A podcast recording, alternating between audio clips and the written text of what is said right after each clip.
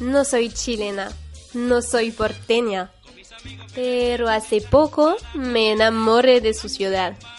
Por eso no pasaré el verano en la playa, sino recorriendo las calles de Valparaíso. Te invito a venir conmigo. Durante este verano recorramos Valparaíso.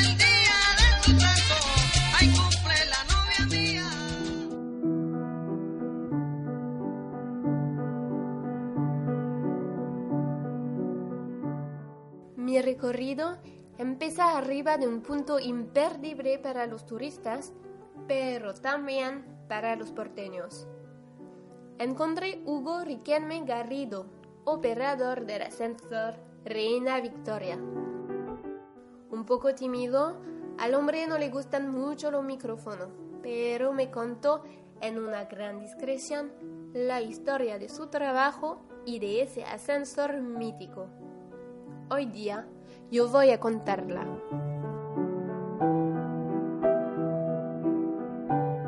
El ascensor Reina Victoria fue construido en 1902. Un año antes, en el Reino Unido, murió la reina Victoria. Entonces fue decidido dar su nombre al ascensor en su homenaje. Además, el cerro que conocemos hoy día como Concepción fue llamado de la misma manera. Pero el ascensor de 40 metros de largo no ha siempre funcionado.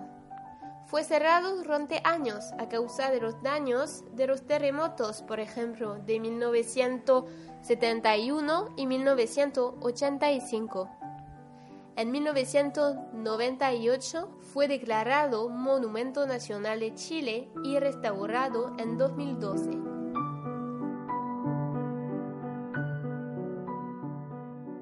Con un precio de 100 pesos para subir o bajar, es un medio de transporte barato que puede acoger hasta 10 personas y que permite alcanzar el Cerro Alegre con facilidad.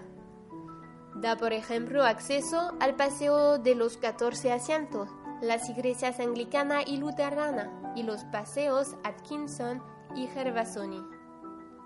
Más aún, es hoy día un lugar de encuentro, por ejemplo con el café que fue construido hace poco abajo del ascensor en la calle Elías y arriba con una plaza donde se encuentran juegos infantiles, asientos y luminarias recientemente remodelados.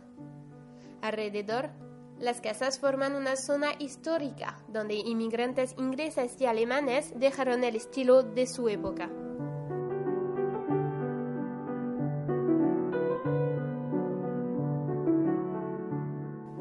Hugo Riquelme empezó a trabajar en su cabina cerca del Paso di Malo hace más de 30 años.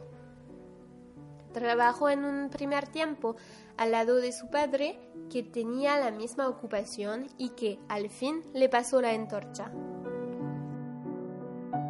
Es encargado de la subida y baja de las dos cabinas del ascensor. Es automático, con un motor eléctrico, pero si la luz se corta, tiene que hacerlo funcionar con una manivela. No hay que olvidar que abajo una colega trabaja también, acogiendo y cobrando la gente. El operador afirma que le gusta mucho su trabajo, explicando que ve personas por miles cada año. Además, añade el hombre con orgullo, hay muchas personas famosas que pasan por acá. Actores, artistas y senadores que tienen una casa en el cerro. Y cuando le preguntamos si el ascensor le parece ser un punto clave de Valparaíso, él responde que todos los ascensores son importantes en la ciudad y aún más que los ascensores son la identidad de Valparaíso.